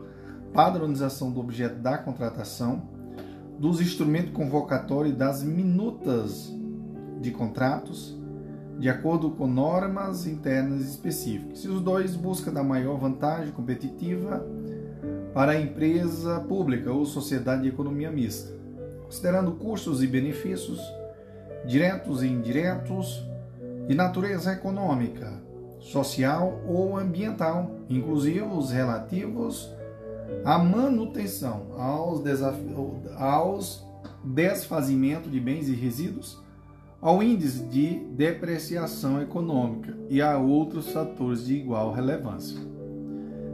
Inciso 3. Parcelamento do objeto visando a ampliar a participação de licitantes sem perda de, é, sem perda de economia de escala e desde que não atinja valores inferiores aos limites estabelecidos no artigo 29, inciso 1 e 2.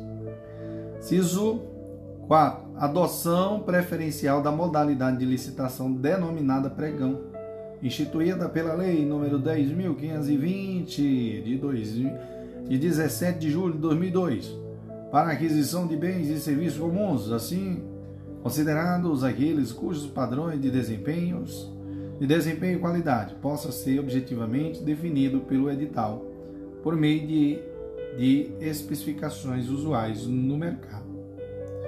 Ciso 5. Observação da política de integridade nas, nas transações que, com partes interessadas. Parágrafo 1 diz: As licitações e os contratos disciplinados por esta lei devem respeitar especialmente as normas relativas a. Ciso 1 diz: disposição final ambientalmente adequado, adequada dos, re, dos resíduos sólidos e geralmente pelas obras contratadas. Inciso 2.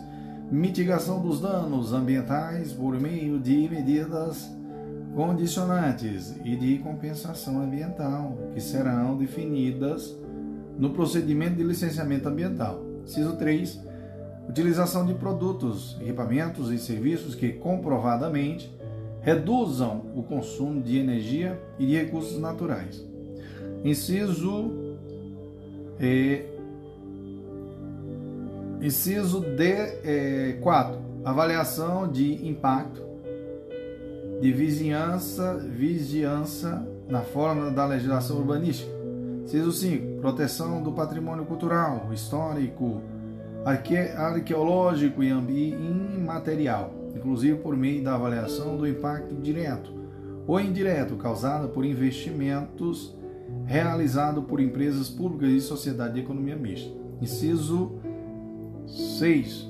Acessibilidade para pessoas com deficiência com, ou com mobilidade reduzida.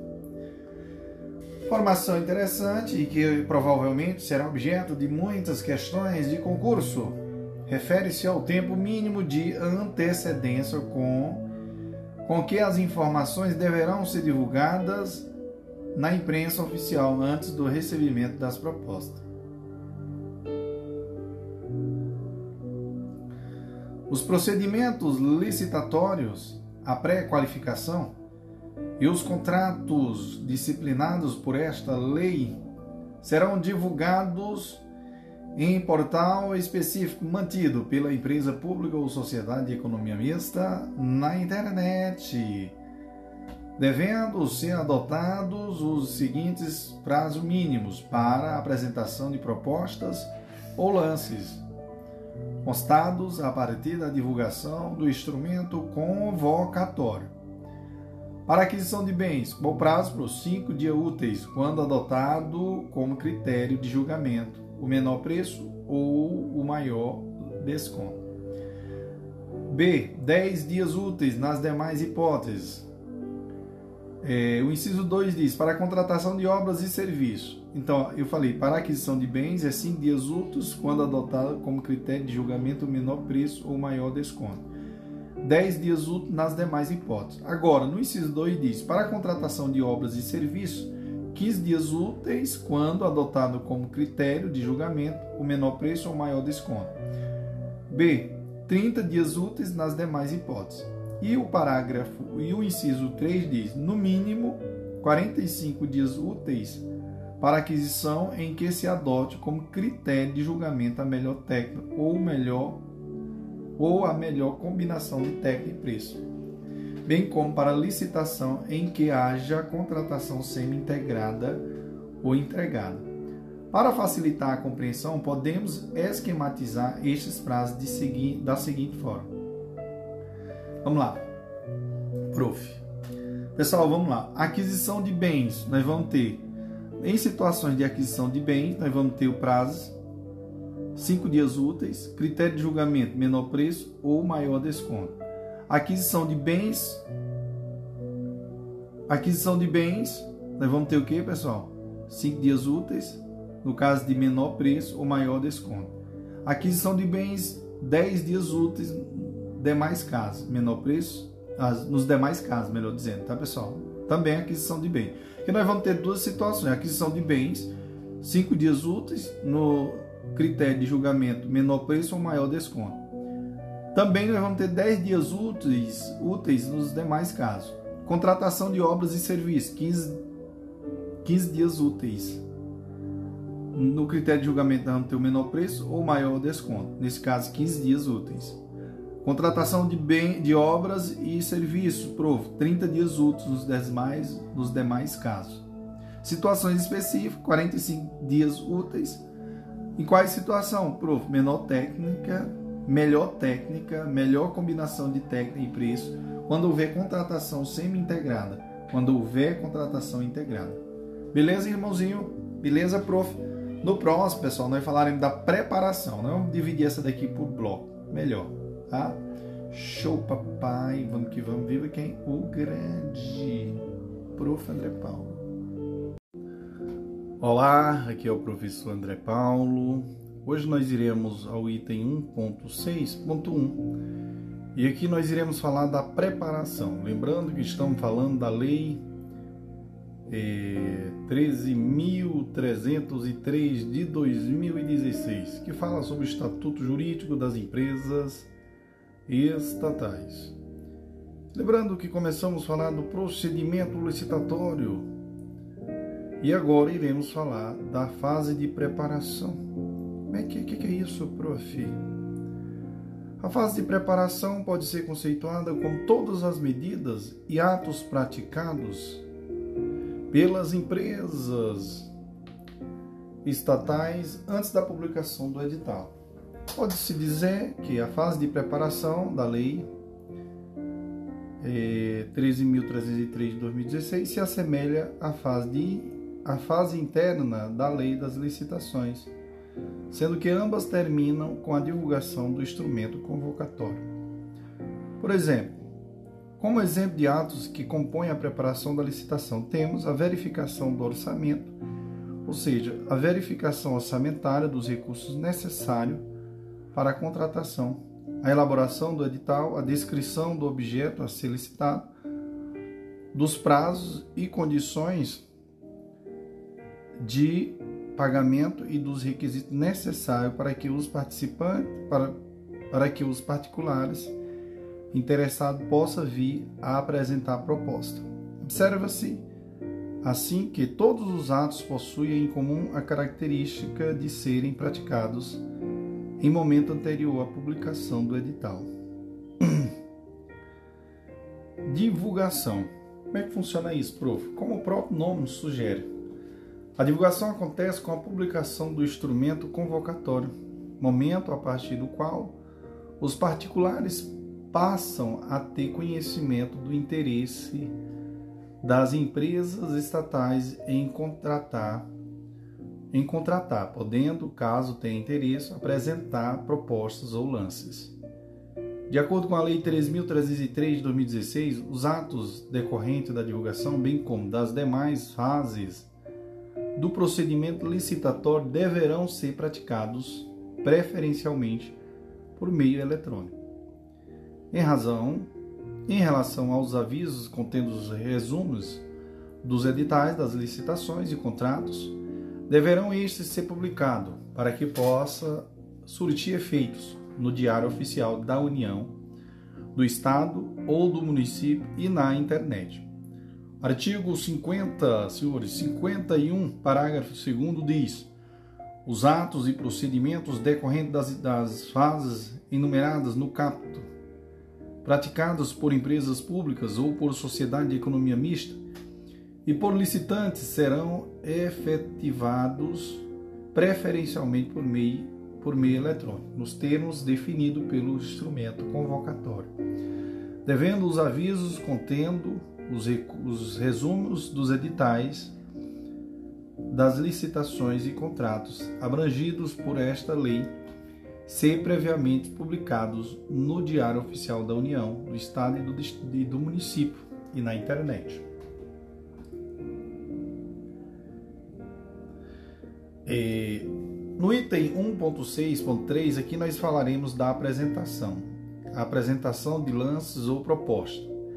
É, é, é importante peculiaridade da fase de apresentação de lances ou propostas refere-se à possibilidade de utilização dos modos de disputa aberta ou fechada, ou quando o objeto da licitação puder ser é, parcelado, a combinação de ambos. Então, a própria lei 13.303 de 2016 apresenta os conceitos dos modos de disputa aberta e fechada.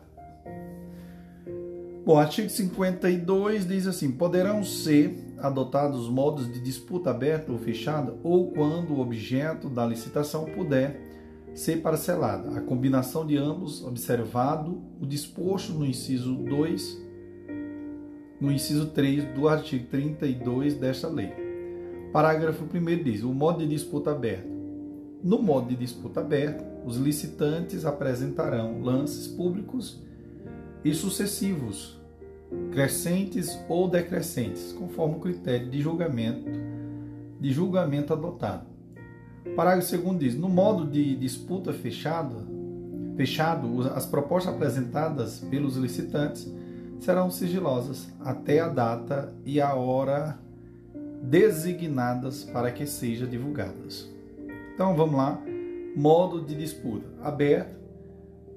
Os licitantes apresenta, apresentarão lances públicos e sucessivos, crescentes ou decrescentes, conforme o critério de julgamento adotado. Fechado. As propostas apresentadas pelos licitantes serão sigilosas até a data e a hora designada para, para que seja divulgada. Então fica ligado, viu, senhores? Fica ligado. A norma elenca ainda um pequeno é, regramento que deve ser observado quando, quando o modo de disputa utilizado for o aberto. Artigo 53 diz assim: quando for adotado o modo de, licitação, de disputa aberta, aberto, poderão ser admitidos. Inciso 1. A apresentação de lances intermediários. Inciso 2. O reinício o reinício da disputa aberta após a definição do melhor lance para a definição das demais colocações, quando existir diferença de pelo menos, pelo menos 10% entre o melhor lance e o, e o subsequente. Parágrafo 1 diz: consideram-se intermediários os lances. Ciso 1. Iguais ou inferiores ao maior já ofertado, quando adotado o julgamento pelo critério de, da maior oferta 2. Iguais ou superiores ao menor já ofertado quando adotados os demais critérios de julgamento. Bom, aqui nós adentramos logo aqui, senhores, no julgamento, o item 1.6.4 que diz sobre o julgamento.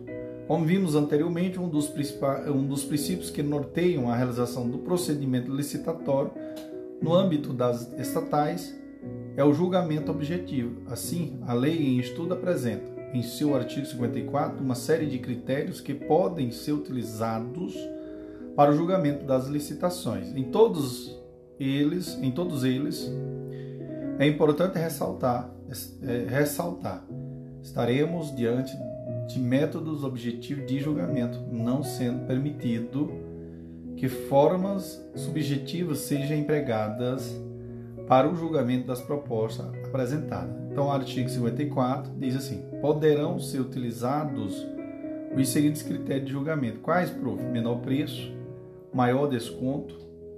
É, inciso 3, menor combina, melhor combinação de técnica e preço. Inciso 7, é, 4, melhor técnica. Inciso 5, melhor conteúdo artístico. Inciso 6, maior oferta de preço. É, inciso 7, maior retorno econômico. Inciso 8, melhor destinação de bens alienados.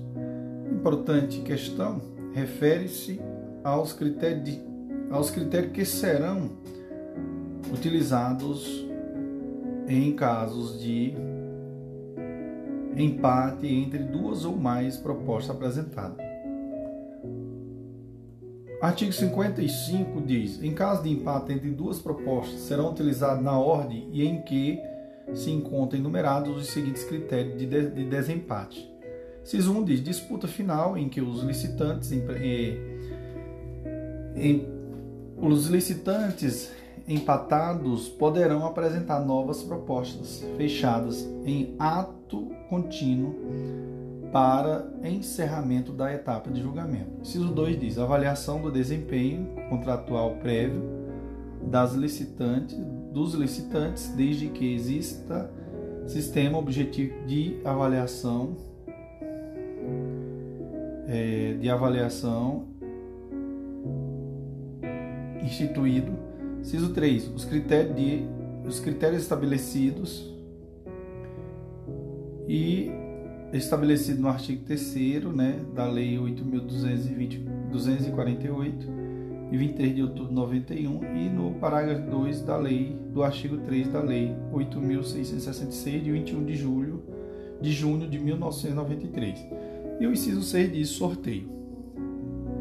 Senhores, atenção, porque aqui nós iremos falar, falar da verificação da efetividade das propostas. Então, a verificação da efetividade das propostas trata-se da, da fase onde as propostas serão analisados, analisadas procedendo-se à de, desclassificação daqueles que apresentem as seguintes irregularidades.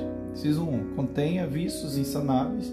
Ciso 2. Descumpram, espe, é, descumpram especificações técnicas constantes do instrumento convocatório. Ciso 3. Apresente preços manifestamente inexequíveis.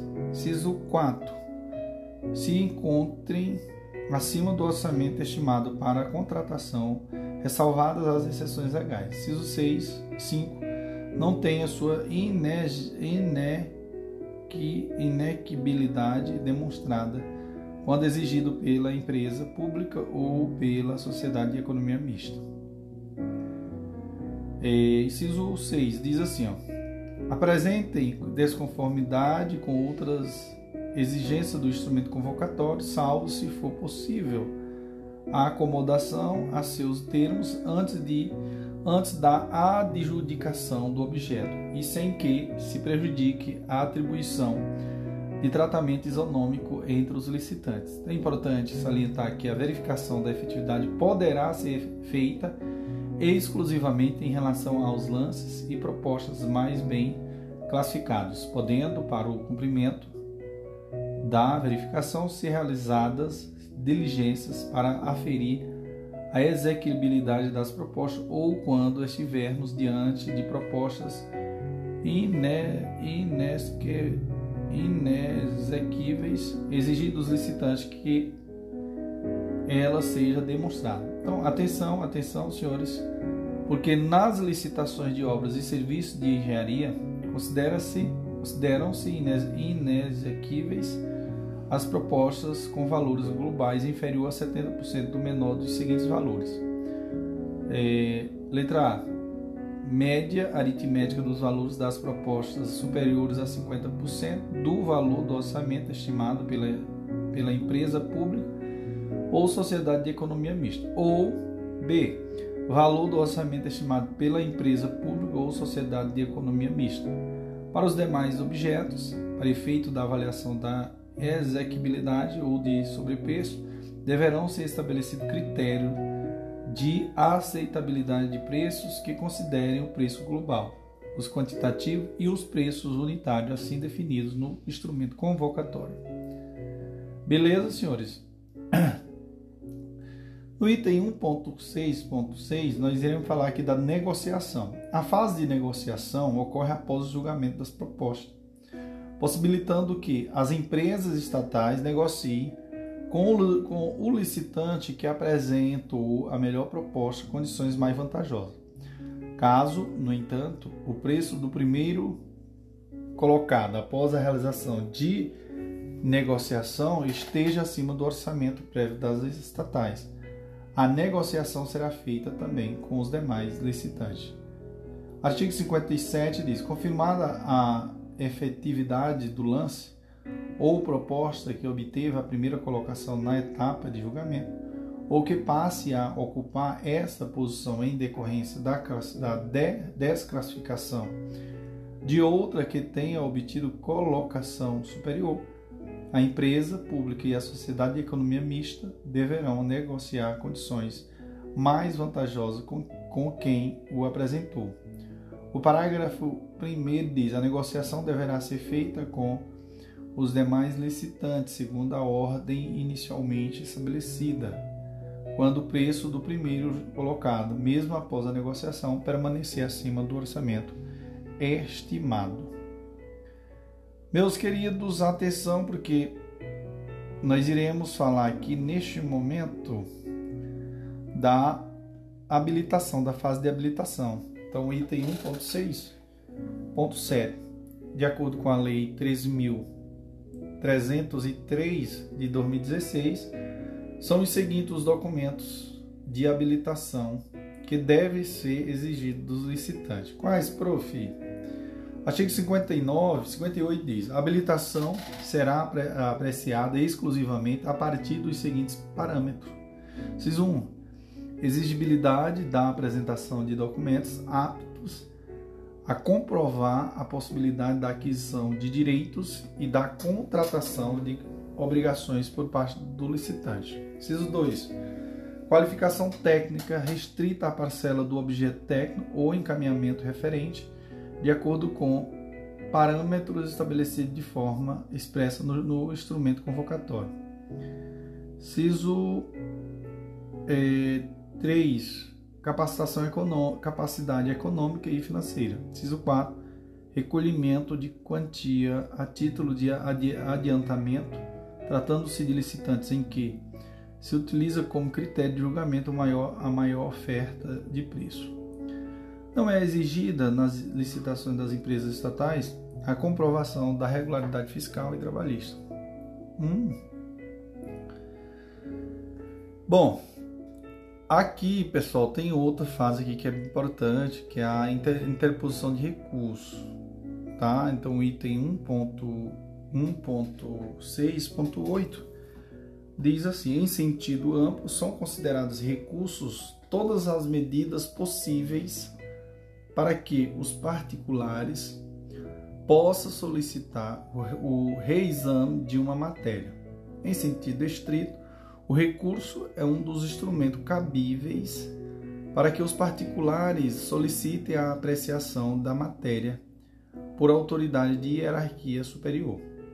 No âmbito da lei das estatais, poderemos, poderemos ter a fase recursal de duas formas. A quando o procedimento seguir a ordem de fases prevista no texto da norma, a fase recursal será única, ocorrendo após a fase da, da habilitação. B.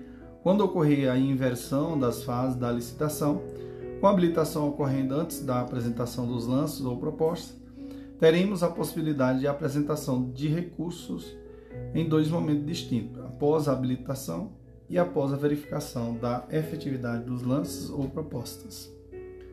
Ambos os casos, os recursos deverão ser apresentados no prazo de cinco dias úteis, conforme disposição expressa da lei em análise.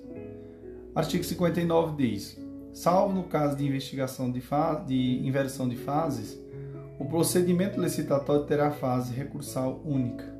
Parágrafo 1 diz: os recursos serão apresentados no prazo de cinco dias úteis após a habilitação e contemplarão, além dos atos praticados nessa fase, aqueles praticados em decorrência do disposto no inciso 4 e 5 do caput do artigo 51 desta lei.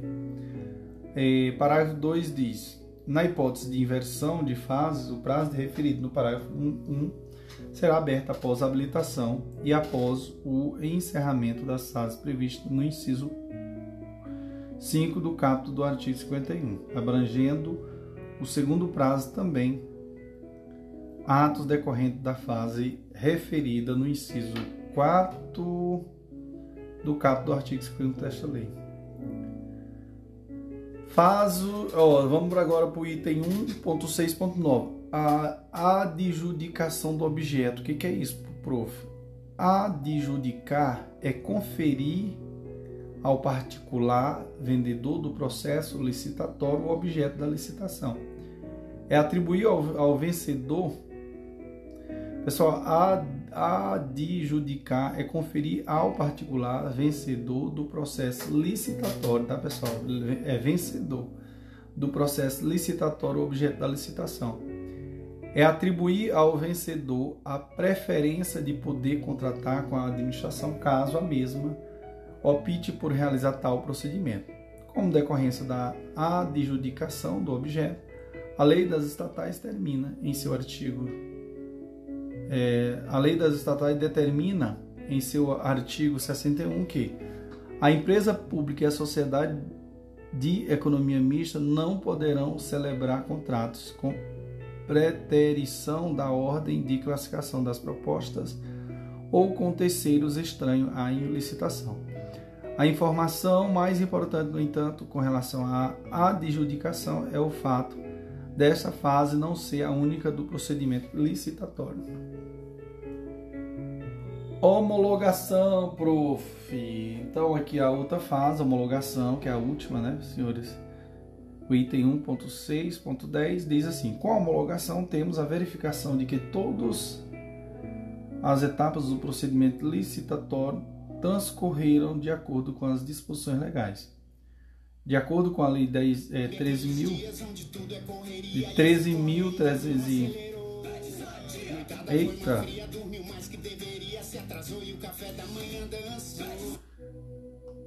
Vamos lá, voltando aqui, pessoal. É, com a homologação, temos a verificação de que todas as etapas do procedimento licitatório transcorreram de acordo com as disposições legais. De acordo com a Lei 13.303, o termo aqui, uma importante novidade legislativa, a homologação implica na constituição de direito relativo à celebração de contrato com o licitante vencedor. Isso implica em afirmar que, ao contrário de todos os demais, de, demais normativos sobre licitação, em que há uma mera expectativa de direito com a realização de, da adjudicação, nas licitações das empresas estatais passa a exigir a existir com a homologação o direito do licitante vencedor à celebração do contrato. Artigo 60 diz: a homologação do resultado implica a constituição de direito relativo à celebração do contrato em favor do licitante vencedor. Beleza, senhores? Show, papai. Vamos que vamos. Viva quem? O prof. André Paulo. Pessoal, no próximo item, nós iremos ao item 2 do nosso podcast. Iremos falar dos contratos administrativos. Fechou? Fechou, prof? Glória a Deus.